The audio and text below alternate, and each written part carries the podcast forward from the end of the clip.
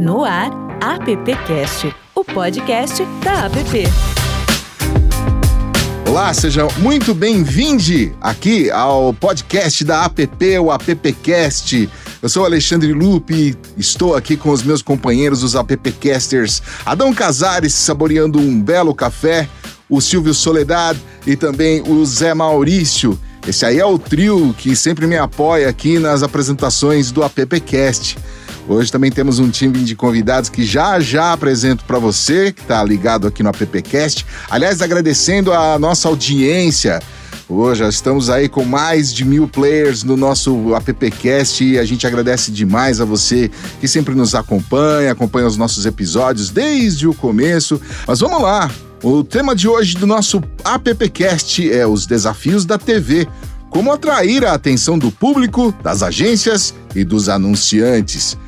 Bom, mesmo que a tendência seja que cada vez mais pessoas se rendam à internet e tenham a interatividade como parte de suas vidas, um fato é inegável. O brasileiro é apaixonado por televisão. Segundo o Cantar Ibope Media, os brasileiros é, consomem em média seis horas de conteúdo televisivo por dia. Oferecer conteúdo atrativo é um grande desafio e não tenha dúvidas. Quanto mais atratividade, mais anunciantes e mais resultados. E para falar sobre esse tema, a gente recebe um trio aqui muito bacana, amigos dos nossos appcasters de longa data. O André Vinícius, diretor de negócios com agências do Grupo Globo. André, bem-vindo, hein? Obrigado pela oportunidade, Lupe. Vamos nessa. Vamos nessa. Também a Gisele Ginsberg, diretora de Ad Sales da Disney Company. Gi, tudo bem? Tudo bom, Lupe? Obrigada pelo convite. É muito bom estar aqui com você. Bacana ter você aqui. E aí sim, lá do Discovery Network, o nosso VP de Ad Sales, o Roberto Nascimento. Só que Roberto Nascimento é só para constar no RG ou quando a mãe dele ficava muito brava, porque ele é conhecido por Naná. É ou não é, Naná?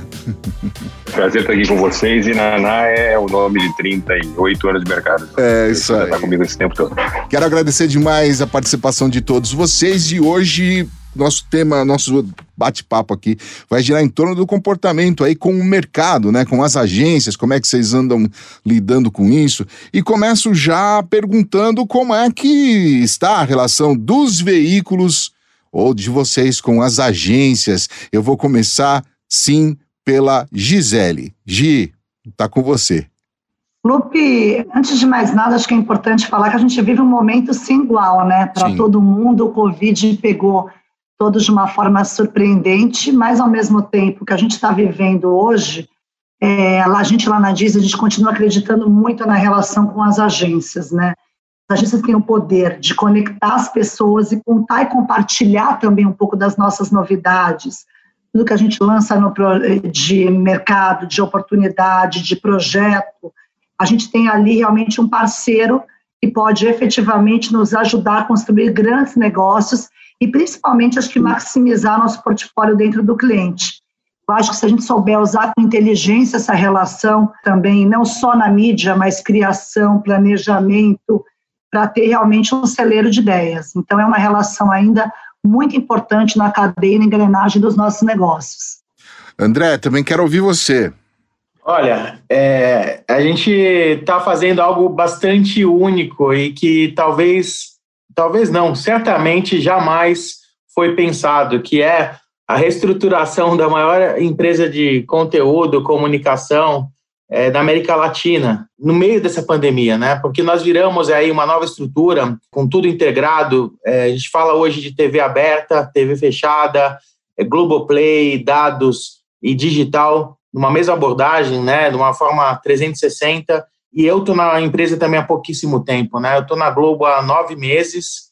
É, cheguei em outubro para liderar o time digital e nessa nova estrutura me foi delegado aí o desafio de fazer uma nova área, de construir uma área de, de negócios com agências, de desenvolvimento das agências. E aí, então, a pergunta é muito pertinente, é óbvio que, que eu fiquei muito feliz de poder assumir esse desafio. Eu, ao longo da minha carreira é, de 20 anos, eu sempre é, coloquei muito, muito meu, da minha energia, muito da minha, do meu foco e da, dos times que eu tive junto é, em desenvolver as agências, é, e realmente, como a, a Gisele colocou, é, com outras áreas também, não só com a área de mídia, e, e tem sido muito gratificante, porque de fato, todo o mercado está sofrendo com a pandemia, né? Todo mundo, não é só é, a sociedade, né? Os nossos negócios estão sofrendo e a gente está é, vivendo um desafio muito grande e minha área ela tem se posicionado bastante como sendo uma grande parceira da, das agências, né? Entendendo as suas necessidades, entendendo é, de que maneira que a Globo pode fomentar novos negócios, pode ajudar como um braço estendido e, e aí a gente consegue ter realmente, na minha opinião, que era um modelo que a gente atuava também dentro do UOL, uma atuação é, mais eficiente, que é um time muito dedicado a construir relação com o anunciante e nós aqui, o time de agência, com uma visão multiplataforma, conseguindo é, apoiar as agências para que elas sejam um, grandes alavancas de negócio para a Globo, mas obviamente no, no, no espírito de cocriação, no espírito, espírito de, de parceria, de, de, estar lado a lado e não só de enviar propostas e atender demandas, e sim de a gente conseguir participar do processo desde do momento estratégico, momento criativo, é, municiando com pesquisas, estudos, e tem sido muito gratificante, apesar de desafiador. Show. Naná. É, bora lá. Então, cara, eu, eu acho que tem uma coisa que é, que é super importante. Nunca foi é, nunca foi tão interessante a situação que a gente está vivendo na relação com, com os agentes desse ecossistema como está sendo hoje. É, nada como você colocar em risco toda uma indústria para você perceber que você precisa começar a trabalhar talvez de mão mais próxima, mais perto e mais e mais e, e dirigido na mesma no mesmo sentido com todos os agentes do mercado, né? Então acho que assim, se você não não olhar para o que foi a grande confusão inicial, né, em que todos nós, de uma maneira geral, né, a, a, o trabalhar remoto, o distanciamento, isso afetou demais as nossas relações. Acho que no, nos, nas primeiras semanas foi muito complicado, até internamente, da gente organizar, mas muito rapidamente o que a gente foi percebendo é que cada vez mais a gente tem um caminho de conversa que é que, que por mais distante que a gente esteja nesse momento, ele ficou mais próximo, né? Porque eu acho que a relação precisou se ajustar uh, em função do momento que a gente está vivendo. Né? Então, qualquer divergência, qualquer visão, qualquer visão diferenciada que a gente pudesse ter até o, até o começo da pandemia, ela é uma outra realidade hoje, cara. E eu acho que, assim, de fato, eu entendo que a gente está aqui hoje brigando não pela sobrevivência de cada um dos nossos negócios, mas pela sobrevivência da indústria, né, que está muito colocada à prova nesse momento. E aí eu acho que se a gente não olhar, e como o André falou, e como a Di também, também, quer dizer, se a gente não olhar né, para o fato de que a gente tem que estar o tempo todo olhando para todas as direções desse negócio, não vai funcionar. Então, agências, anunciantes, áreas das agências cada vez mais diversas nas conversas com a gente, os fornecedores, né, as casas produtoras, enfim, a cadeia como um todo cada vez mais olhando para a mesma direção. Então, acho que assim, é, precisou a pandemia, precisou a quarentena, precisou o isolamento, talvez para a gente dar o, o, passo mais importante que a gente deveria dar para tentar de novo voltar a controlar esse ecossistema. Agir comentou sobre né, o distanciamento, da gente se distanciar um pouco, ter que batalhar em cima desse distanciamento que nos foi imposto, né? E você, por outro lado, trouxe uma proximidade aí com da relação com o mercado que todos acho que foi um consenso na fala dos três. Mas me pareceu na fala que, mesmo que a gente esteja sofrendo um pouco com o atendimento presencial, parece que tudo ficou mais próximo, né? Parece que a gente ficou um pouco mais próximo. Assim, eu, eu, eu trago até o exemplo para a própria app, não sei se Silvio, Zé, Adão concordam com isso. A gente começou num momento muito crítico, que foi exatamente no início onde estava tudo fechado tal, a gente não conseguiu ainda se encontrar para fazer esse podcast, por exemplo, mas o que a gente se aproximou de pessoas, por exemplo, de vocês, é, para poder trazer isso. Então, assim, é uma maneira da gente aprender aí com o presencial. Vocês sentem um pouco de falta do presencial? Acredito que sim, mas acho que para todo mundo, de uma certa maneira, aproximou mais, né? Com o mercado.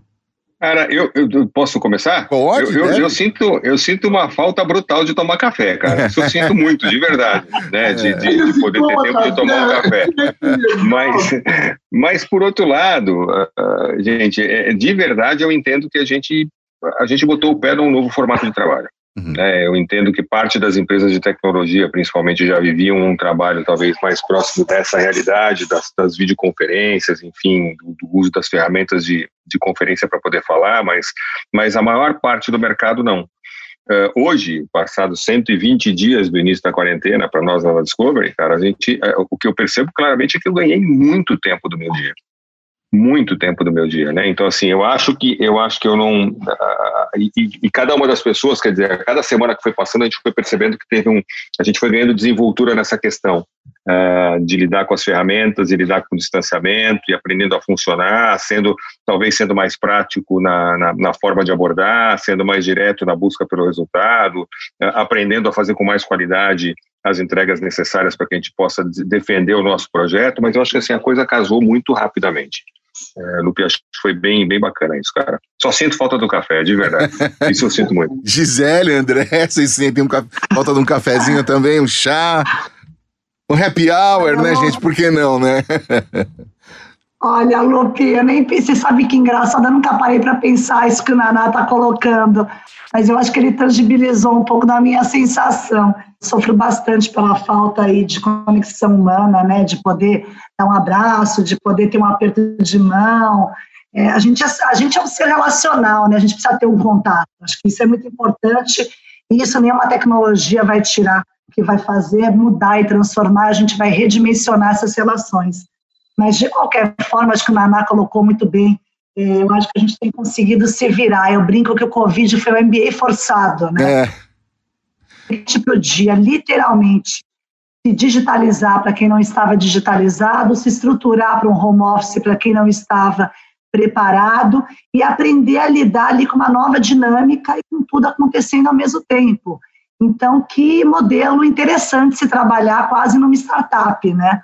Começando ali tendo que criar, produzir, fazer, cuidar de todas as engrenagens do, do negócio, não deixar de falar com seus parceiros, time, é, cuidado emocional, que não é nada fácil nesse momento, mas eu não tenho dúvida que a gente sai dessa muito melhor, a gente vai evoluir muito mais e a gente vai conseguir, sim, a trabalhar de uma forma muito mais produtiva né, num modelo diferente, mas que ele efetivamente veio para ficar. Ele só foi acelerado. A gente estava acostumado a lidar, a encontrar nos corredores, né, das, dos nossos negócios, a, a encontrar com o time, né? Trocar aquela ideia, tomar aquele cafezinho, como o Naná falou. Hoje a gente encontra no caminho aí nosso cãozinho, né, o gato, os filhos. É uma nova maneira mesmo de levar a nossa vida. Gente, agora eu queria passar um pouco aí a bola para os nossos appcasters. Sei que o Adão tá desesperado para fazer uma pergunta lá. Vejo aqui pelo vídeo que ele não para de levantar a mão. Agora eu dei uma de Milton Neves, hein? Vamos lá, Adão, pode, pode fazer sua pergunta. É, pelo menos eu fico feliz com o que vocês falaram. Já há escuridão no fim do túnel, né? Então já está começando a ficar mais claro essa vida, né? É ruim chamar Adão, gente. Você é sempre o primeiro a perguntar. Deixa eu contar para vocês. A gente tem aí no Brasil três grandes, pelo menos, três grandes serviços de streaming, né? Que vem rodando, né? Como é que vocês veem esse futuro da TV agora que as pessoas vão ficar mais em casa, mais nesse momento? A gente vê que o reality show vem acontecendo em todos os canais, a Globo tem há muito tempo, o Naná também tem. Como é que vocês veem esse futuro de programação, do que pode acontecer? Cara, eu, eu acho assim, uh, uh, sendo muito prático, Adão, nessa história, né? Eu acho que assim, a, a, gente não vai lutar e não vai remar contra absolutamente nada. Eu acho que a capacidade que a gente tem de produzir conteúdo de qualidade e poder trabalhar cada vez mais para levar esse conteúdo para qualquer plataforma é fundamental. Né? Então, hoje em dia, o que a gente fala muito dentro da Discovery, quando a gente está trabalhando no nosso, no nosso olhar, é que a gente já deixou, né, eu acho que assim, a gente tem, obviamente a gente está colocado dentro desse quadrado de Pay é percebido assim, mas a gente já deixou de trabalhar como sendo um produtor ou um programador de Pay há algum tempo, cara. Nós somos produtor de conteúdo, produtor e distribuidor de, distribuidor de conteúdo. É, então, eu entendo o seguinte, cara, e a gente faz eventualmente a gente tem parte do nosso conteúdo em plataformas de streaming, a gente está muito mais presente nas operadoras nesse momento, mas e a gente está procurando formas de trabalhar com isso, formas de monetizar essa história, entender qual vai ser o modelo comercial para trabalhar esse tipo de coisa. Então, se eu pensar como usuário, eu acho lindo e estou usando uh, uh, o streaming como todo mundo está usando hoje em dia, né? Quer dizer, você ter a possibilidade de você uh, acessar conteúdo na forma e no momento que você quiser, é muito mais tranquilo. Nós, como profissionais da indústria da comunicação, que eu acho que a gente tem que tentar encontrar, assim, qual vai ser o modelo comercial para uma coisa dessas? Qual vai ser o formato de negócios para uma coisa dessas, entendeu? Então, assim, e a partir daí, como produtor de conteúdo, é isso. Os três players que estão conversando com você aqui nesse momento de, eh, já estão trabalhando exatamente na, na, possibilidade de ter suas próprias plataformas ou de levar seus conteúdos para plataformas diferentes daquela da televisão simplesmente. Então, eu acho que é, é, é, é tentar enxugar gelo com um pano, cara, né? Então, assim, se você tentar lutar contra isso, acho que é uma tremenda, é uma tremenda perda de tempo do ponto de vista de negócio. A minha preocupação segue sendo essa, quer dizer, eu acho que a gente ouve no dia a dia, não sei o que, que o que, que a Gia e o André ouvem com relação a isso, mas a gente ouve muito comentário com relação, nossa, agora vocês estão perdidos porque o streaming chegou para ficar. Cara, o streaming chegou para todos nós. E o streaming não tem ainda, se você parar para pensar racionalmente, não tem um modelo de negócio, que pare, de negócio que pare em pé.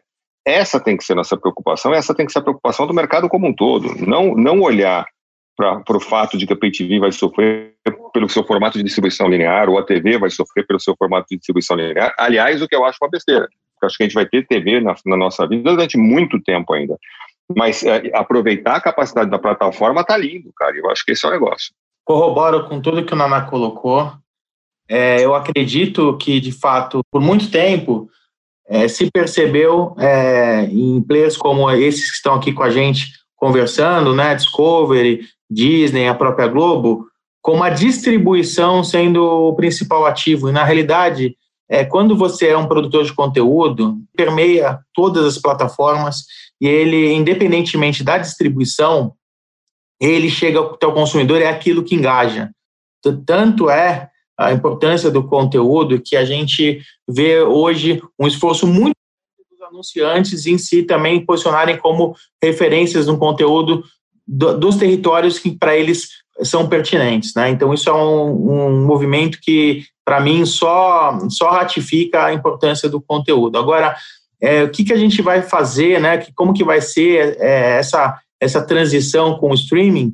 Eu concordo com o Naná também que é uma coisa que vai acontecer é, em médio e longo prazo. A Globo está muito bem posicionada em relação a isso. O Globo Play, está indo muito bem. A gente tem crescido é, a nossa base é, de uma maneira exponencial mas ao mesmo tempo a gente percebe o quanto que a audiência em TV, é, seja aberta quanto fechada, é, ela continua sendo é, muito relevante. Né? Você tem uma situação aí que tem sido pauta de muitas discussões das distribuições de jogos, por exemplo, que estão acontecendo via YouTube ou mesmo live. Quando a gente compara isso com o alcance de uma transmissão, seja TV aberta ou TV fechada não ainda não, não chega nos patamares, ele não, não tem a, a, cobertura né, que os nossos meios têm, porque de fato, como nós né, que estamos aqui nessa sala conversando, nós estamos numa bolha, né, a gente está num, num recorte muito específico da população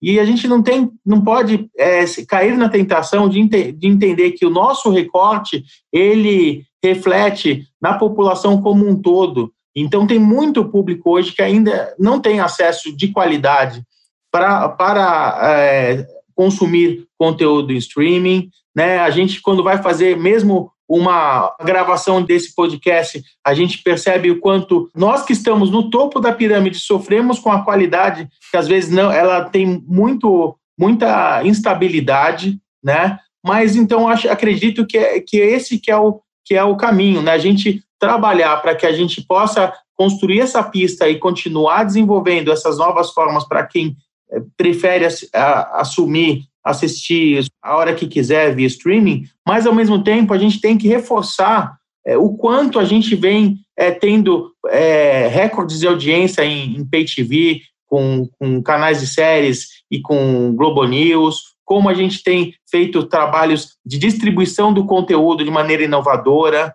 é, então, para mim, não me preocupa. É, me, pelo contrário, eu acho que a gente amplia as, as possibilidades para o futuro. Gi? Eu sempre, é um tipo de pergunta que eu sempre recebo. Eu estava semana passada conversando com o pessoal da Câmara Americana e eu falei uma coisa para eles que é assim: eu acho que eu, na minha experiência profissional, né, eu também, assim como o André, tenho oito meses aí, agora eu estou completando nove meses de Disney mas nunca foi diferente, eu continuo tendo a mesma visão. Eu acho que nada é excludente. A gente responde com relevância e conveniência. Assim como o streaming não substitui a TV, assim como a TV não substituiu a revista, o meio impresso, assim como o meio impresso não substitui o rádio, a gente está falando de conversas e horas de consumo que são convenientes àquele momento que você quer efetivamente ter um tipo de conteúdo.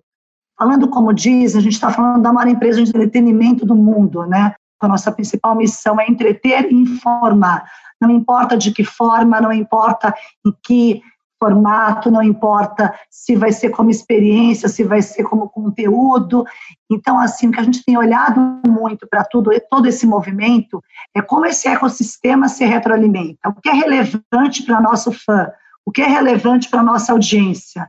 Em que momento faz sentido, sim, eu estar na Pay TV, faz sentido eu ter o streaming, rádio, eu vou estar em alguma experiência num evento que a gente faça, na conexão com alguma marca e plataforma de terceiro que a gente também trabalhe. Então, acho que a discussão é muito maior, né? Eu acho que o André colocou um ponto aí muito interessante.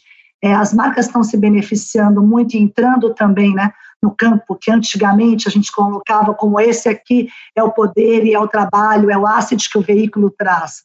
Eu acho que hoje a gente não consegue ter uma limitação única e exclusiva só, seja por produção ou por distribuição. A gente vai construir um ecossistema novo e que quem vai falar o que faz sentido ou não é o consumidor no final do dia. Isso passa, sim, por uma questão de legislação, passa por uma questão econômica, passa por uma questão política e passa principalmente uma questão cultural, né? Que poder vai ter o brasileiro para comprar? Quantas plataformas de streaming ele vai conseguir? A gente, com o lançamento de Disney Plus no mundo, a gente deve trazer para o Brasil agora, já formalizado até o final de 2020, ele vai ser realmente o nosso local repositório de todo o conteúdo Disney, com exclusividade você vai ter ali. E a gente sabe da importância de lançar uma plataforma dessa, né? Como já foi feito em outros países e como será no Brasil. Mas isso não quer dizer que a gente perca a relevância do que tem a Pay TV. Isso não quer dizer que a gente não deixe de fazer projetos de parceria também com outras plataformas.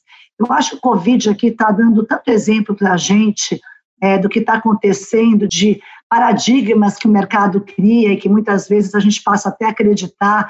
Então, a gente viu um movimento grande agora com a volta dos esportes e como as pessoas estavam totalmente é, fragilizadas em não poder torcer pelos seus times ou acompanhar. Eu brinco que se tivesse campeonato de formiga. Ah, sim. é boa. É um desespero. As pessoas estavam assim realmente carentes de acompanhar, né? É, é, acompanhar o esporte, poder ver o que estava acontecendo, poder ter. E aí você vê movimentos interessantes como a TV aberta fez, a própria Globo fez, como várias, como a gente fez né, na, na Casa do Esporte, a gente de Fox Sports e ESPN, o que a gente tentou trazer também, é, tanto para a NBA como para a NFL, como para os esportes nacionais, para o futebol e rever grandes clássicos. Gente, agora a gente vê a performance, né? Na PTV, há 30 dias na liderança, o esporte bombando de novo, com volta de La Liga, Premier League, os campeonatos nacionais voltando agora. Então, assim, gente, eu acho que a gente tem que quebrar esse paradigma, a gente tem um poder e uma obrigação de dividir isso e proliferar, que nada é excludente. A gente vive um mundo de é. complementariedade. Eu não sou a Gisele que só vê streaming, ou que só vê TV aberta, ou que só vê Pay TV, mas como eu tenho o meu momento de consumo para cada uma dessas plataformas, né? Eu acho que é muito sobre isso. Posso dar um, dar um pitaquinho só para completar aqui? Deve, Nana. Porque eu acho, acho super rico isso. É, e, e, eu acho que o mais importante é que, de novo, o que a gente está tentando fazer aqui no dia a dia é, no papel de produtores de conteúdo, no papel de empresas de entretenimento, como é que a gente consegue levar o melhor para qualquer lugar onde tem a gente assistindo. É, e eu acho que assim, e a Gi fez uma menção com relação a essa história, a gente vive hoje, no caso da Descobre, a gente está vivendo uma experiência super bacana, que são as coproduções, mas a gente está fazendo um ciclo invertido agora, quer dizer, a gente estreou Largados e Pelados na TV aberta, uh, que é uma franquia nossa, que não tinha, não estava em nenhum outro canal, estava só nos nossos canais, e é uma experiência super rica, porque você percebe que tem uma quantidade enorme de pessoas que não estão acessando o conteúdo porque não têm acesso à plataforma. Né? Então eu, eu, insisto muito que assim é, eu divido essa história em duas, quer dizer, eu como, como, consumidor acho o máximo poder acessar qualquer conteúdo que eu queira no momento que eu queira. Uh, eu como como um, um, executivo dessa indústria entendo que o nosso papel aqui no dia a dia é achar modelo comercial para tudo, uh, e encontrar os novos modelos de negócio, né? E como é que a gente faz para que o ecossistema sobreviva. Eu, eu, eu falo muito dessa história do ecossistema, eu acho que é fundamental a gente entender que o streaming no seu formato puro, direct to consumer, ele não está contemplando o mercado publicitário. E eu não estou questionando se está certo ou está errado, mas eu acho que nós, como mercado publicitário, precisamos saber o seguinte: como é que a gente consegue abrir espaço e levar as marcas para falar em qualquer plataforma que a gente tiver. Eu acho que esse é o grande negócio dessa história, onde eu percebo que tem um valor enorme, onde a gente percebe que os nossos, que os nossos negócios como produtores de conteúdo estão crescendo muito. Bacana. Hoje a gente, hoje o nosso papo aqui é sobre os desafios da TV, como atrair a atenção do público, das agências e dos anunciantes.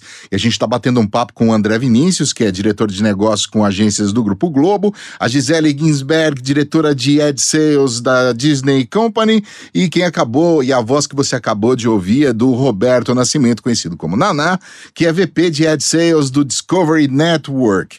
E temos também aqui a voz que você vai ouvir, que é do Silvio Silvio Soledad, que tem uma pergunta no ponto lá pra gente. Tem ou não, Silvio? Tem, tem um monte de pergunta aqui. O, o Zé é bom em fazer pergunta, não? ele é o, o, nosso maior pauteiro, mas eu vou ter uma pergunta aqui, o Naná falou dessa questão do streaming, que efetivamente a gente não tem contemplado o mercado publicitário, mas abre uma janela de oportunidade que é a questão do brand content, né? Que as produtoras elas estão virando celeiros criativos também, né? levando projetos para os clientes, às vezes até é, com o aval da agência, justamente para viabilizar os seus negócios, porque as produtoras também estão buscando novos modelos de negócio para não ficar na dependência dos incentivos fiscais, né? E os, e os canais serão os principais parceiros para esse novo modelo de negócio. A minha pergunta é, são duas, na verdade, em uma só. Se o Blend Content é uma alternativa para, para esse novo modelo de negócio para o streaming, e se as produtoras e as agências estão preparadas para esse discurso, né, essa, essa narrativa. Olha, Silvinho, eu, eu sou, sou um fã, fãzaço aí, uma maior parte da minha carreira, é, tem, atuei muito próximo de produtores de conteúdo, das áreas editoriais, é, porque, de fato, acredito muito nesse modelo de, de, tra de trabalhar o anunciante com, por meio de conteúdo, não só pela inserção de anúncios em formatos que a gente já tem. Obviamente que acredito na complementaridade né, disso, né, de uma estratégia de compra de mídia e uma estratégia complementar usando branded content. Eu acho que isso é uma, é uma realidade, né? A gente vê alguns anunciantes mais maduros é, fazendo esse movimento. Né? A gente também é, tem algumas iniciativas dentro do grupo de abrir espaço na grade para produções de anunciantes ou mesmo produções, produções de produtoras. Né? Nossos canais de. A Gisele conhece melhor do que eu, os canais é, da antiga Globosat tem muita produção independente que é veiculada nesses canais e com muito sucesso, com ações de marca, com patrocínio. E acredito que quando a gente fala de, de streaming, a gente abre uma nova janela de distribuição e em propostas comerciais que a gente tem apresentado para o mercado, tem usado isso, né, usado essa modalidade, criando listas aí é, para esses conteúdos, criando tracks de conteúdos de marca dentro da Globoplay, como uma, uma janela adicional de distribuição, e, e a gente tem sido também demandado com essa modalidade. A gente percebe que ainda não é, é não, não tem a audiência que a gente é, imagina que pode vir a ter, ou seja, a complementaridade ela é fundamental, então você, você usa isso como algo que se soma às demais janelas de distribuição, mas eu acredito que a gente vai evoluir por esse caminho sim.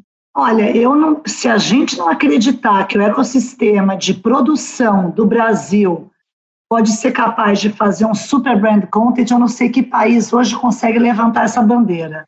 Gente, a gente tem aqui o capital criativo mais incrível, eu acho que se não o maior, um dos maiores do mundo, em todo o ecossistema, não só quando a gente fala de produtoras, mas nas, na toda a parte criativa das próprias agências. É, eu não tenho dúvida de que a gente vai conseguir. Isso que o André colocou é muito importante. Né? O André tá, está na minha antiga casa, eu vivenciei isso durante toda a minha experiência profissional o quanto a gente conseguiu criar, o quanto a gente conseguiu é, estabelecer projetos e parcerias aí win-win, só criando projetos em que a gente conseguisse criar contexto e relevância e, e, de uma certa forma, um conteúdo muito orgânico junto com produtoras. Então, não tenho dúvida que esse é o caminho. Falando um pouco aqui do meu pedaço, contando aqui para vocês um pouco do que eu estou fazendo aqui na Disney, é, eu tenho uma área dentro de DASP, né, que é Disney Sales and Partnerships, que a gente chama de Creative Brand Solutions. É uma área de criativos, vai?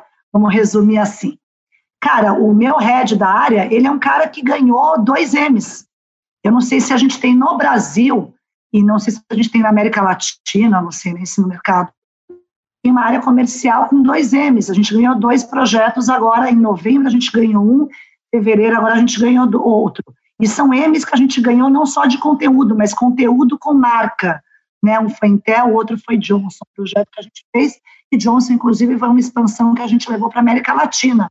Então, assim, gente, eu não tenho dúvida que esse é o caminho, mas eu concordo em gênero, número e grau com o André, não é só sobre isso, a gente não vai conseguir fazer um modelo de negócio que seja relevante e que no final do dia também tenha contexto, mas possa gerar conversão, se esse for um KPI importante para a marca, se eu não também tiver ali embarcado entrega de mídia, formatos sejam eles lineares ou digitais. Então, eu acredito mesmo que a gente tem que trabalhar sempre com mix, né? Entre trabalhar, ter o branded content, mas ao mesmo tempo ter a possibilidade também de uma entrega de mídia robusta ali para poder dar para aquela marca parceira. Eu sou super suspeito, acho que André e a Gida deram um belíssimo olhar sobre tudo que está acontecendo já, e eu falo que eu sou muito suspeito porque desde o momento em que eu entrei na Discovery eu percebi uma oportunidade muito grande uh, para que a gente pudesse trabalhar a partir de elementos de integração das marcas nos nossos conteúdos.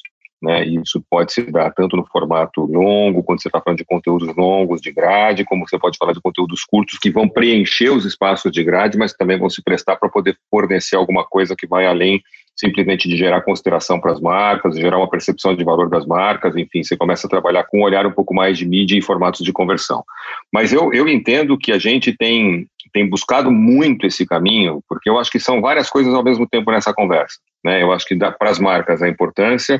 A gente tem um formato de trabalho da Discovery que a gente não tem estrutura de produção interna, de produção de produzir o conteúdo, a gente trabalha 100% alinhado com produtoras, ou seja, qualquer produção de conteúdo que a gente vai fazer, o que a gente tem como conhecimento e como excelência dentro da Discovery é a capacidade do storytelling que a gente desenvolve, a capacidade da gestão orçamentária dessa produção de conteúdo uh, e de afetar e de tocar as pessoas quando a gente está contando as nossas histórias. Uh, mas a gente trabalha o tempo todo baseado nas produtoras locais. Então a gente faz muito próximo esse esforço com as produtoras, entende que aqui tem uma conversa nova acontecendo, que são modelos de financiamento. Né? Então, assim, é, a gente tem que buscar cada vez mais alternativas para os modelos de financiamento de produção que não sejam os recursos próprios de cada um dos produtores, que não sejam as, as, as leis que podem nos, nos beneficiar para a produção de conteúdo em algum momento, mas que a gente ache formas de trazer marcas para essa conversa também no modelo de funding que a gente até então é, não vem tangibilizando de forma, de forma concreta. Eu acho que a gente vem arranhando um pouco, passando por ele.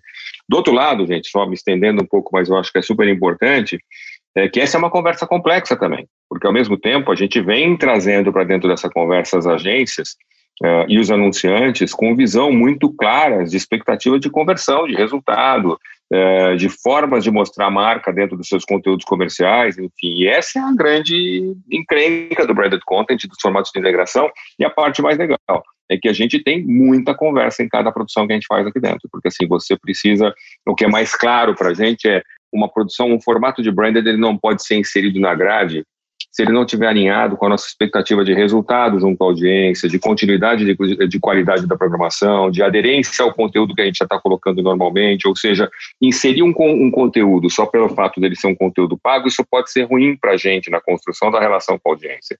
E levar essa, essa, essa visão para as marcas e para as agências é fundamental. Né? Então, assim, é importante entender que não necessariamente eu vou fazer aquela captação de imagem no formato que aquela montadora esperava que eu fizesse para mostrar o carro no melhor ângulo, do melhor jeito, na grua, aquela coisa toda, mas aquela marca é parte de uma história. Né? E eu acho que o que está tá fazendo acontecer o branded content, a magia do branded content para mim é justamente a história que está sendo contada. Pois é. Então eu acho que esse é um, é um caminho longo pela frente, gente, entendeu? Ele é super desafiador e super bacana. Zé Maurício, nosso diretor cultural da APP e também o nosso AppCasters. Quero te ouvir fazendo uma pergunta para eles aí, Zé. Eu vou, vou, vou, vou, focar mais na comercialização, né? Comercialização de televisão sempre foi assim o meu grande negócio né? na minha vida profissional, né? Então, como é que vocês se sentem hoje, ou agora, ou agora, com todas essas restrições? Vocês se sentem mais ágeis ou mais frágeis? E como será o futuro? O que, que vocês vão oferecer no futuro? Esse futuro vai mudar? Como é que ele vai beneficiar os anunciantes, os agentes, o mercado como um todo? Convoca alguém para começar aí, Zé. Primeiro as damas. Né? Ah, muito bem.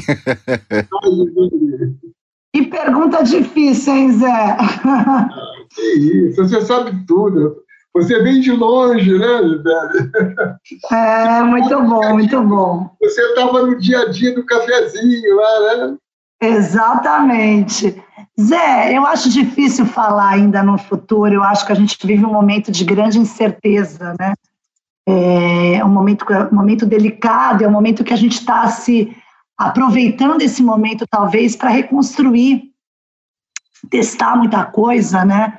É um momento de muito aprendizado, então, assim, tem sido um momento desafiador. Quando eu olho para o futuro, eu não tenho dúvida, tudo que a gente falou aqui, eu acho que representa um pouco do que a gente vai fazer. Primeiro, eu acho que é foco no consumidor, é uma palavra que, gente, se já era tendência, agora é obrigação. Né? Você precisa efetivamente ser relevante e conseguir conectar o seu público em todos os momentos, né? Saber ouvi-lo. E quando a gente fala saber ouvi-lo e ser relevante para esse público, como, conexão, como marca, como, como potencial de entretenimento, quer dizer que talvez eu tenha que abrir mão de coisas que eu fazia. Quer dizer que a partir de um momento talvez eu tenha que olhar e falar, poxa, agora essa plataforma não faz mais tanto sentido. Agora eu vou investir mais aqui. E eu acho difícil falar de futuro, porque eu acho que a gente tem acontecido tanta coisa que tem nos permitido inovar. Como a maioria de vocês deve saber, a gente tem alguns guides muito é, é, severos aqui na Disney, né, com, pelas, pelo uso das marcas. Vamos testar coisas novas, vamos tentar fazer coisas que a gente efetivamente não fazia, ou não fazia porque o modelo que a gente trabalhava já dava muito certo, ou não fazia porque simplesmente talvez existisse um risco, mas agora, quer possibilidade maior da gente poder fazer isso tudo? A gente vai lançar, por exemplo, agora uma corrida virtual, com Marvel. E a gente está aproveitando o momento, que é um momento, inclusive, de agenda feminina forte, grandes filmes em algum momento aí, o calendário de cinema ainda sendo estabelecido com Mulan e Black Widow, aí nossa querida Viúva Negra. E a gente vai lançar essa corrida virtual com Marvel, é, com assinatura de viúva negra. Então, as pessoas vão poder correr em casa, com suas famílias, com seus filhos, dentro de casa, como quiserem, na rua. Então, assim, é, é um momento muito rico para a gente efetivamente fazer coisas novas e reconstruir ou ter a possibilidade de fazer coisas que a gente nunca pensou em fazer. Primeiro ponto. Segundo ponto, Zé, eu acredito muito que apesar do que a gente está vivendo, tem muito, a gente já sabe para onde a gente está indo, né? A gente já tem muito do, olha, estou traçando esse caminho, tem um planejamento enorme do que a gente quer ser como companhia, do que a gente quer crescer, para os caminhos que a gente quer trilhar. E acredito que isso, esse momento não vá nos distanciar. Né, é difícil abrir muito ainda para vocês, mas quando a gente fala de streaming, sim, acho que a consagração, a gente vai ter aí até o final do ano o lançamento de Disney Plus como um dos marcos, uma das grandes iniciativas da companhia, que vai dizer muito do que a gente quer ser e do que a gente vai trilhar no país, no Brasil.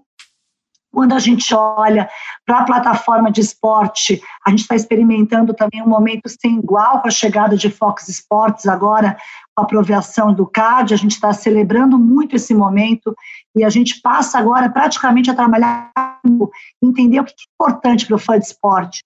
Como que eu vou atender o Naná no momento que ele quiser consumir o melhor do esporte, o que tem a ver, que conecte ele, né, no momento que ele queira consumir algo que faça sentido, seja ele no tênis, no, no basquete, no vôlei, no futebol, né, na NFL. Então, a gente está olhando muito por esse prisma. Então, é um momento que eu acho que a gente tem, assim, um poder de ter a possibilidade de criar novas narrativas, testar muita coisa como a gente nunca testou. A gente vai lançar muita coisa a partir do segundo semestre agora, né? Projetos comerciais com marcas como a gente nunca teve a possibilidade de fazer, a gente está muito orgulhoso e celebrando muito esse momento. Então, assim, é um momento muito difícil quando eu olho pela questão humana do que a gente está vivendo, né? Não tem como não, se solidarizar com todas as pessoas, as dificuldades que a gente está vivendo como, como sociedade, o mundo inteiro passando por isso, mas ao mesmo tempo tem sido revelador eu acho que a gente sai com uma indústria muito mais potente, muito mais criativa, muito mais flexível e aberta a inovar e criar muita coisa dentro do mercado. Esse é um pouco do meu sentimento. Bacana, André. O... Oh, desculpa, Nana, pode, pode falar, por favor. Não, eu ia engatar, eu sou louco para engatar uma Bota, coisa, né? bota, então, assim, manda pode, ver. Pode manda ver. Depois a gente chama o André. bronca, Naná. Pô, pô, desculpa, André, na próxima Ai. você começa então. Desculpa, cara.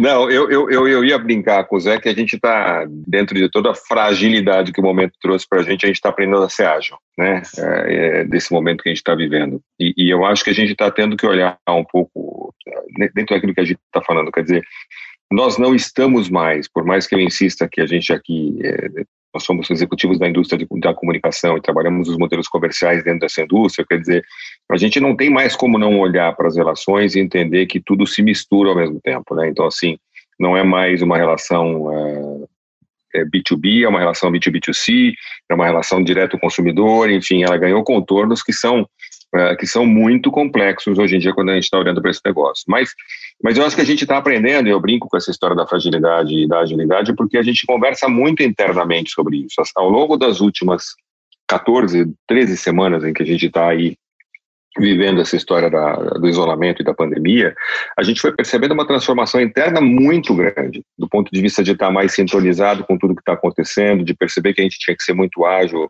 dando exemplos, né? Quer dizer, como é que faz quando você de repente se vê à frente de um cenário que você não pode mais fazer produção? Né, que não tem um protocolo seguro de produção, como é que você vai funcionar dali para frente, como é que você vai trazer elementos para que você possa ganhar agilidade e voltar a fazer aquilo que você sabe fazer, entreter audiência, ou seja, a gente teve que ser muito rápido na forma de, de buscar soluções para isso. Né? Então, todos nós aí, de alguma maneira, começamos a fazer, começamos a fazer os nossos projetos os nossos programas com captação por celular, com os talentos, com os talentos dentro de casa, enfim, é, experimentando coisas novas. E se você pensar num cenário normal para a nossa indústria, achar uma solução em seis semanas, é, fazer um projeto em duas semanas e colocar no ar em quatro semanas, em cinco semanas no máximo, um formato longo, seriado, uh, num formato de competição, cara, é, é, é, muita mudança, é um ganho de agilidade muito grande, uma percepção de transformação muito grande do negócio e da indústria. A resposta das marcas vem também. Né? Então, eu acho que assim, quando você coloca o Tem em Casa, que foi uma produção que a gente fez agora para o Roman Health, tá? e, e, traz um projeto como esse, e as marcas vêm junto, é um sinal de que você acertou.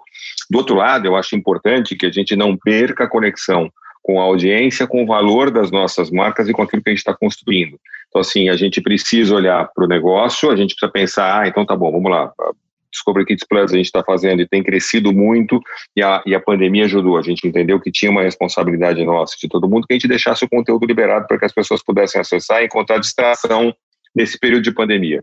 Cara, tem resposta do consumidor. Tem. Quando não tem resposta de marca, tem resposta de consumidor. Então, acho que a gente se alterna muito. E a resposta de mercado, só para fechar aqui, eu acho que ela é super importante, aí pessoalmente falando, eu acho que é, a, gente, a gente precisa muito e cada vez mais trazer mais vozes para essas conversas que a gente está tendo, trazer o novo, o novo profissional de mídia, o novo profissional de comunicação para dentro dessas conversas. Então, eu tenho muito orgulho porque a gente tem um projeto dentro da Discovery que é o Blink, Uh, e o Blink é um projeto que foi montado para justamente criar a nossa conexão e a nossa relação uh, e dar voz na relação entre nós e os jovens, jovens mídias do mercado. E a gente se viu num momento super crítico lá atrás, porque o primeiro encontro do Blink, ele é um projeto presencial, o primeiro encontro do Blink aconteceria no dia 17 de março. E no dia 13 de março a gente entrou em quarentena da Discovery globalmente falando, ou seja, a Discovery no mundo inteiro parou a partir do dia 13. A gente foi muito rápido e muito ágil de entender que aquele momento de fragilidade em que a gente estava perdendo essa conexão, era um projeto já no seu terceiro ano, ele é um projeto com percepção por parte dos heads das áreas de mídia das agências e também de quem é escolhido para participar de muita força.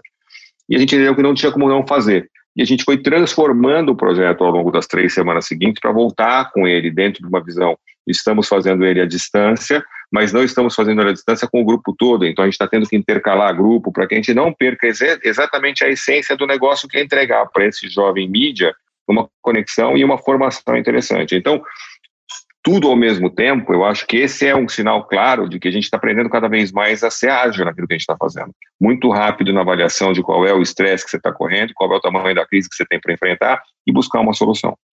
André, agora a bola está contigo. Boa, Lupe, obrigado.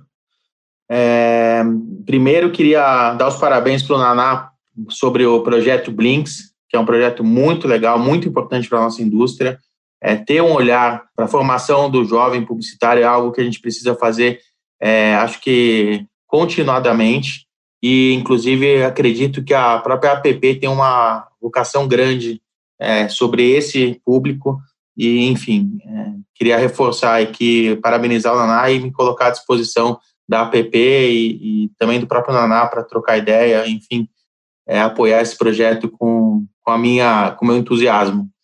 Em relação a, a fragilidades, é de fato, a gente está vivendo um momento aí desafiador, né? E que no, mais uma vez coloca à prova a, a capacidade de, de, reinvenção da nossa indústria e ela tem feito isso de uma maneira primorosa, né? Vários exemplos aí que já fomos, já nós já demos, o Naná acabou de trazer para gente.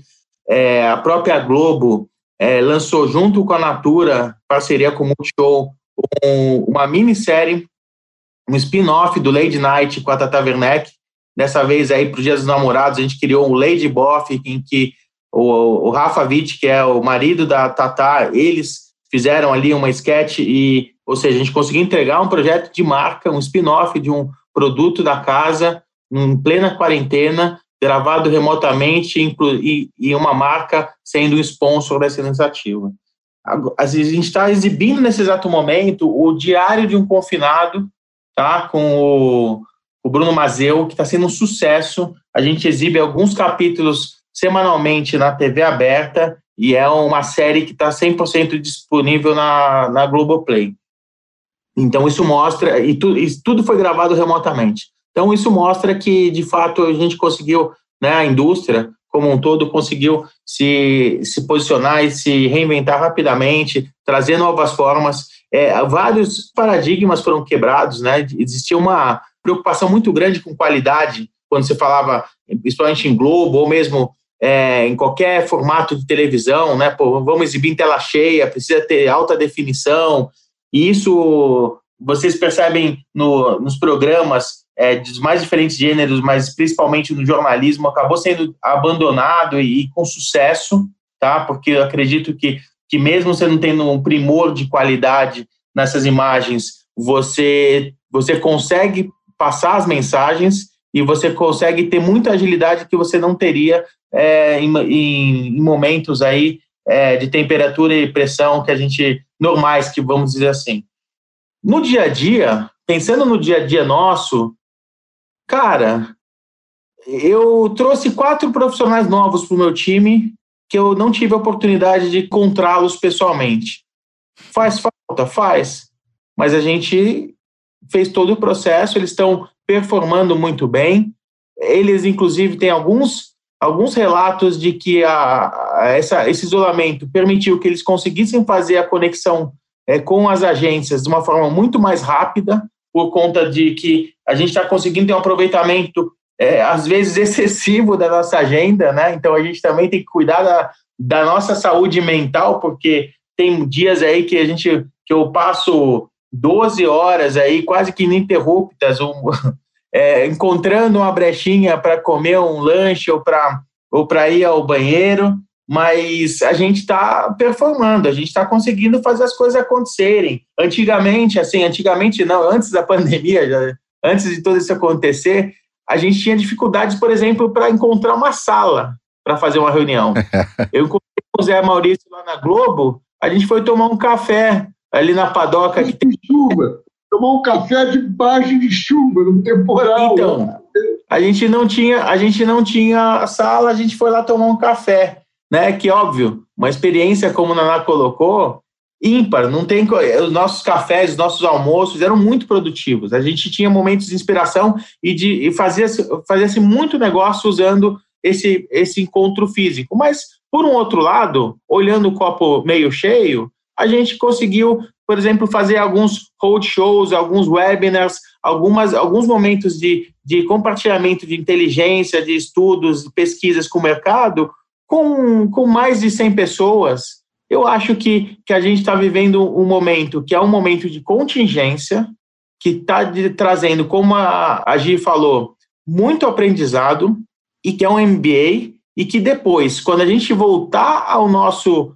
ao nosso modelo né, que a gente possa, que a gente tenha uma, uma vacina, que as pessoas possam voltar a ter uma convivência física tranquilamente, o mix dessas duas experiências, aquelas, essas que a gente está vivendo, que a gente aprendeu, que talvez demorasse 10 anos para a gente trazer, e com a, tudo aquilo que é importante no contato físico, então você conseguir conciliar esses dois cenários, que para mim vai ser muito interessante, vai ser muito divertido. André, antes a gente tinha problema de achar uma sala para reunião, agora é perigoso você entrar na reunião errada, né? É, sem, e sem roupa ainda, né? É, pois é. Pois é. Gente. Eu a... no podcast tinha uma de pijama. É.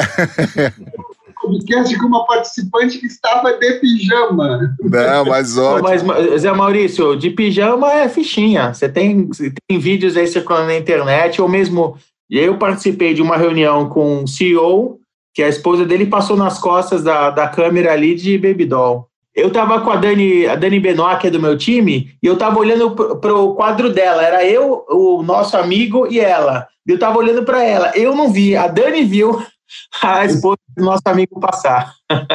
é, muito bem. Gente, a, a Gi comentou, inclusive, sobre os M's, né? um no final do ano passado, 2019, no início desse ano. Se não me engano, se não entendi mal, aí ambos patrocinados, né? Ambos aí em parceria com, com marcas. Uh, o próprio André citou agora aí a Natura com uma série também e tal. Quero saber como é que tá a relação, como é que tá a atuação de vocês junto aos clientes. A gente já falou sobre agência, já falou com produtoras e agora eu quero saber como é que está a relação de vocês, a atuação de vocês junto aos clientes. Vamos dar um panoramazinho sobre isso. Quem começa dessa vez? Agir, pronto. Lupe, a relação com os clientes, na verdade, eu acho que ele é, é, é, no começo foi muito difícil, eu acho, muito para a gente, como a gente tem uma apresentação muito visual, tem muita coisa de vídeo, e a gente estava praticamente no início da Covid, que a gente, assim como a Naná colocou também, a gente começou, a gente foi para casa no dia 19 de março. Então a gente praticamente teve que se organizar em casa, né? E no momento de fusão, eu brinco que não faltou emoção. No momento de fusão, no momento com o Covid ali acontecendo e com três times que praticamente, né, dos três legados, ainda não trabalhavam junto. Então, você tinha a galera da Fox, da ESPN, da Disney, que estavam começando efetivamente a trabalhar fisicamente juntos ali, quase que em janeiro, vai, fevereiro. Então foi desafiador, desafiador para a gente conseguir construir uma narrativa de apresentação, de contar quem era essa nova Disney, né? Tudo que a gente tinha de portfólio, todas as possibilidades que a gente tem como publisher, né? E como nosso ecossistema. Mas ao mesmo tempo tem sido muito gratificante e tem sido divertido, gente.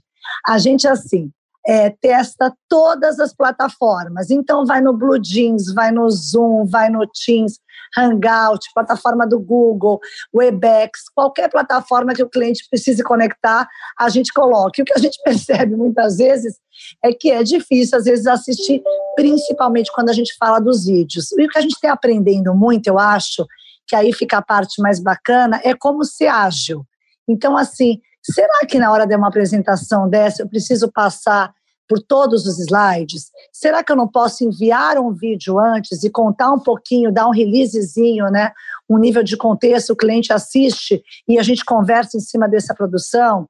Então, assim, tem sido muito desafiador, mas tem sido extrema, extremamente é, gratificante o aprendizado, porque a gente tem testado muito e eu não tenho dúvida de todos os papos com os clientes que a gente está tendo, que mesmo que a gente volte, né, e a tendência, né, que a gente fala desse, eu não gosto de falar também do novo normal, talvez esse caminho novo aí que a gente vai trilhar, não vai ser tão presencial. Então, a gente vai conseguir, sim, manter esse nível de produtividade trabalhando à distância.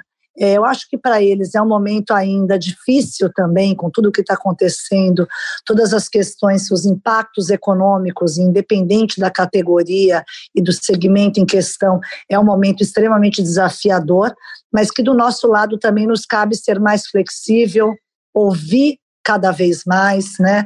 abrir portas e possibilidades realmente que a gente não faria num outro contexto. Então, acho que tem sido um momento de troca, de construção de uma relação cada vez mais profunda. E eu acho que tem uma coisa, gente, que não é tangível e não é talvez tão verbalizado, mas a partir do momento que cada um está na sua casa. Gente, eu estava numa apresentação ontem com o presidente de um grande banco.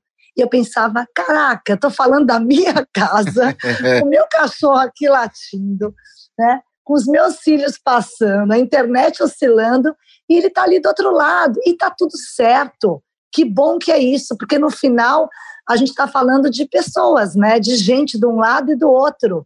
Então a gente tem visto coisas muito bacanas acontecerem, relações que às vezes eram mais frias e mais duras. Quando passa um cachorro e brinca, ai que bonitinho. Quando o bebê pede cola e uma mãe não pode simplesmente falar, não, agora não dá, eu não consigo atender.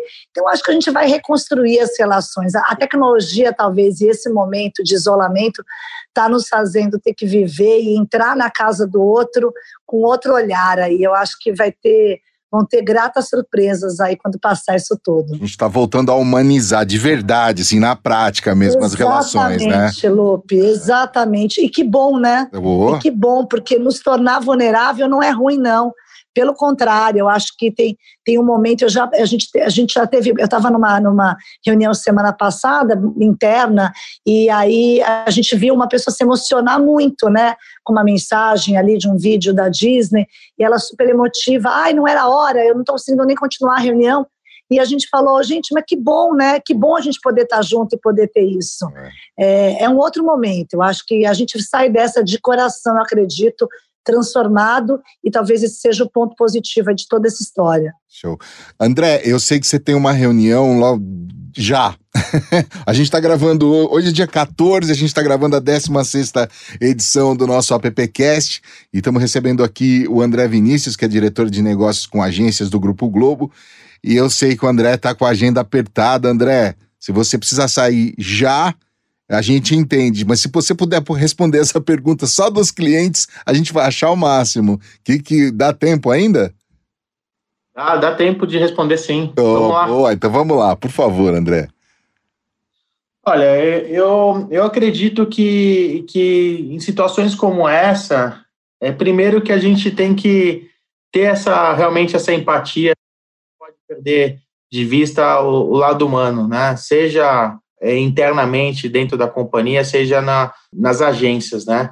É, de fato, para algumas indústrias tem sido mais difícil do que para outras, né? E a gente tem percebido para algumas indústrias, por exemplo, é, e-commerce, marketplace, tem sido um momento é, de realmente crescimento, né? Eles estão crescendo mais do que cresceriam em situações normais, né? E a gente percebe isso é, nas conversas que a gente tem. Algumas agências têm sofrido com estruturas e também têm tido que fazer cortes, ajustes.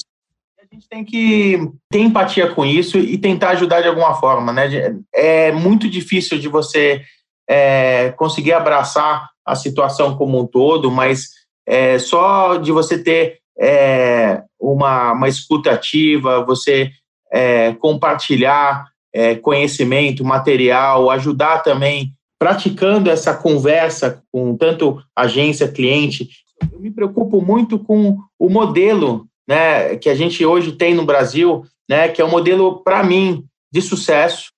Você é, permite, né, com, com as agências aí muito bem estruturadas, a criatividade, você, você permite é, inovação, você faz com que o nosso mercado seja um dos principais mercados publicitários do mundo.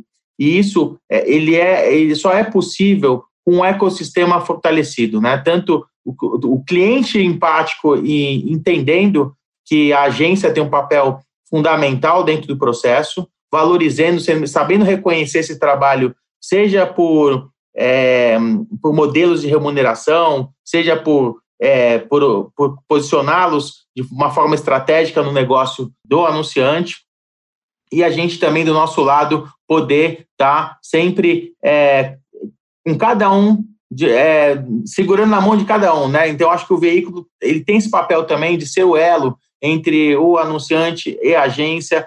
A agência, durante muito tempo, foi esse elo, né? Ela foi o principal elo do mercado com os anunciantes e hoje acho que a gente tem que retribuir, a gente tem que se posicionar sendo é, um, um parceiro para que a gente continue é, sendo um mercado pujante, um mercado que tenha fôlego e, e capacidade de é, superar adversidades como essa que a gente está vivendo agora. O Naná, tem, uma, tem essa atuação junto ao cliente, mas a gente não pode esquecer também de eu, eu, vou falar assim de um amigo e ao mesmo tempo um monstrinho, falando do, do sentido bom da palavra monstrinho aí, que é a chamada rede social, né? A gente também tem a rede social aí atuando em para muitas vezes juntamente às marcas, aos veículos e muitas vezes em sozinhas lá, né? Em paralelo.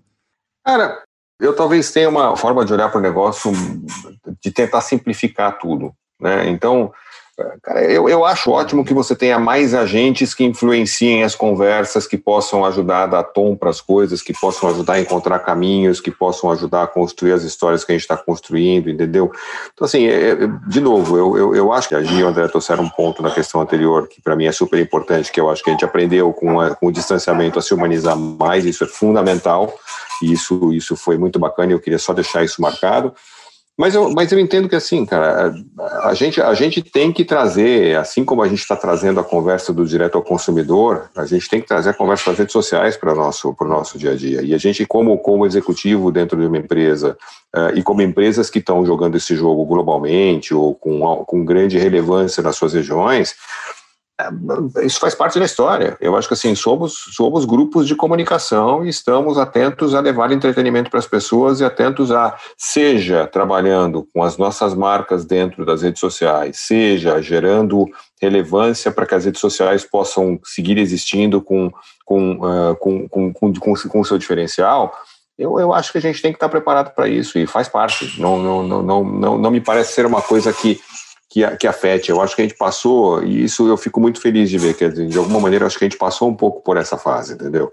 É, de apontar que o problema está na rede social, uhum. que o uhum. problema está em algum lugar. Não, cara, não tem problema. Tem uma rede, um redimensionamento de mercado, tem um redimensionamento de importâncias e de, e de presenças, e a gente vai ter que se fazer percebido e, e trabalhar com isso.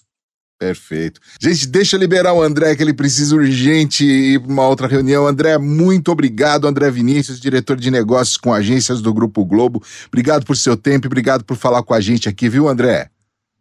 Lupe, muito obrigado pela oportunidade. É, parabéns aí pela condução incrível. É, obrigado aí por nos permitir aí encontrar com grandes amigos, é, reencontrar com o Naná, mesmo que virtualmente, com a Gi é, com Adão aí, grande mestre aí, ícone do nosso mercado publicitário, e o Zé Maurício, um queridão aí, um cara que eu acabei é, aprendendo a, a, a, ter um grande carinho. É, o Silvio no Vale, que a gente sempre encontra, se encontra aqui na, na igreja do bairro, né? Lá na, na nossa Fátima da Vila Leopoldina, o Silvio é nosso colega aí de, de quermesse. Bacana. Eu, eu imagino Bom. que ele deva se confessar bastante também por aí, né? Mas. muito, pelo menos. Mais, Não muito. Gente, mais do que a gente, pelo menos, com certeza. tá bom, então, André, muito obrigado. Deixa eu dar um tchau também um para beijo. Um beijão para você, André. Valeu. Ô, Gi, Oi, querido. Você tem duas super fãs aqui em casa. Ontem, quando eu falei que ia participar, Natália Casares e Elisete Casares. Olha, as eu amo. Adão, eu adoro a sua família. Você está cercada de mulheres, olha, incríveis, viu? Inspiradoras. E mandonas. Adoro, a filha e a mãe. Mandonas é, sempre, muito né? É. Um beijo enorme para elas, viu, Adão? Adoro as duas.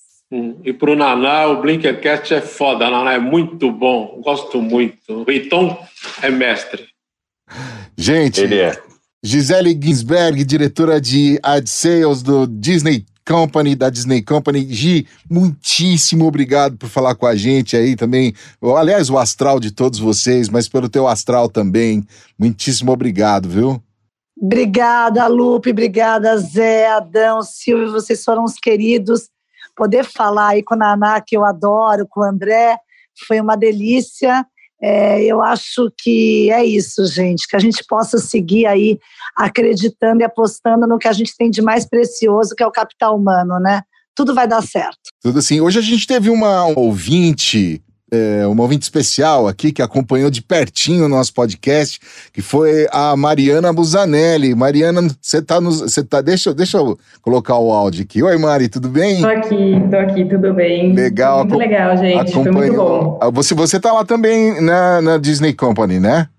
Não, no Discovery. No Discovery! Ah, eu já, eu ô, Naná, eu já, eu já quis roubar lá pro. Você já inverteu pra lá e agora pra cá. É, agora isso. Boa, boa, boa, boa. Tá pago, pronto. Obrigado, obrigado aí por acompanhar a gente, viu, Mariana? Eu que agradeço. Valeu. E Naná, Aí, agora que eu inverti, fiz, a, fiz aí a, a confusão. Você não estava confortável, não tava, eu joguei eu lado, agora vou jogar Eu precisava, igual o juiz de futebol, quando fez precisa completo, dar aquela vale, aliviada, né? Muito Exato. bem, Naná. Obrigado por participar com a gente. O Naná, também conhecido como Roberto Nascimento, VP Ad Sales do Disco Discovery Network. Naná, muitíssimo obrigado pela paciência e por tudo que você também, além da Gabi e do André, nos ensinaram aqui hoje, viu? Eu que agradeço vocês. Lupi, é, enfim, poder conversar, é, assim, eu tenho quase 40 anos de mercado e eu brinco muito que o que eu aprendi a fazer nesses 40 anos foi conversar, né? Então, assim, a oportunidade para falar é tudo de bom na vida. É, e falar e falar com vocês, enfim, poder poder ver um pouco o rosto das pessoas depois de tanto tempo, poder conviver um pouco com a Gi, com o André, enfim, pessoas que a gente encontra no dia a dia do mercado e, e que percebem que de fato a gente já passou da fase de concorrência e está na fase de convergência é total. Isso é, é muito que... importante. Nós temos aqui uma. E nós somos concorrentes, não inimigos. É. Três amigos concorrentes, concorrentes para que se confraternizando. E Zé, e Zé viramos, viramos, viramos, convergentes, né? Isso. Convergentes. Esse é o negócio, entendeu? Não tem mais. É, eu acho que, acho que a gente está aqui discutindo e é muito legal poder discutir de fato como é que a gente faz para entregar o legado que a gente recebeu em algum momento dessa indústria entregar para a próxima geração de maneira saudável, uh, coerente, enfim, poder fazer. E acho que essa oportunidade de conversar com vocês foi ótima. Super obrigado a vocês três, muito obrigado a PP pela oportunidade de falar também, Gio e, e o André, que, não, que, que, já saiu aqui agora, assim, super bacana ter, ter tido essa oportunidade.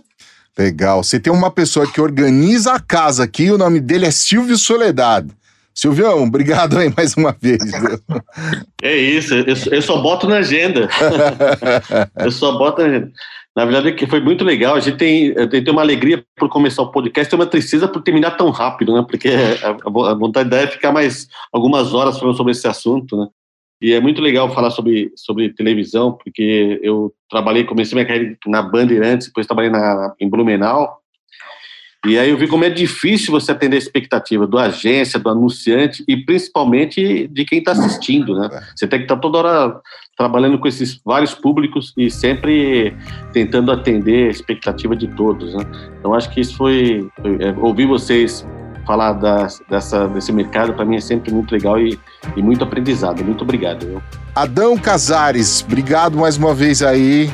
Obrigado vocês. Tá bom. E a gente está de volta na próxima edição, na 17 edição do AppCast. Eu sou Alexandre Lupe, quero agradecer também a você que ficou ligado, ligada, ligade aí o tempo todo com a gente. É, o AppCast está em todos os, agrega os principais agregadores, também no site da App. Não esquece de dar uma visitada lá no nosso site. É, eu sou Alexandre Lupe, agradeço também a equipe da Compass Colab, que edita, monta e publica esse podcast. Nos falamos na semana que vem. Um abraço para todos, valeu! AppCast, o podcast da Associação dos Profissionais de Propaganda. Produção Compasso Colab.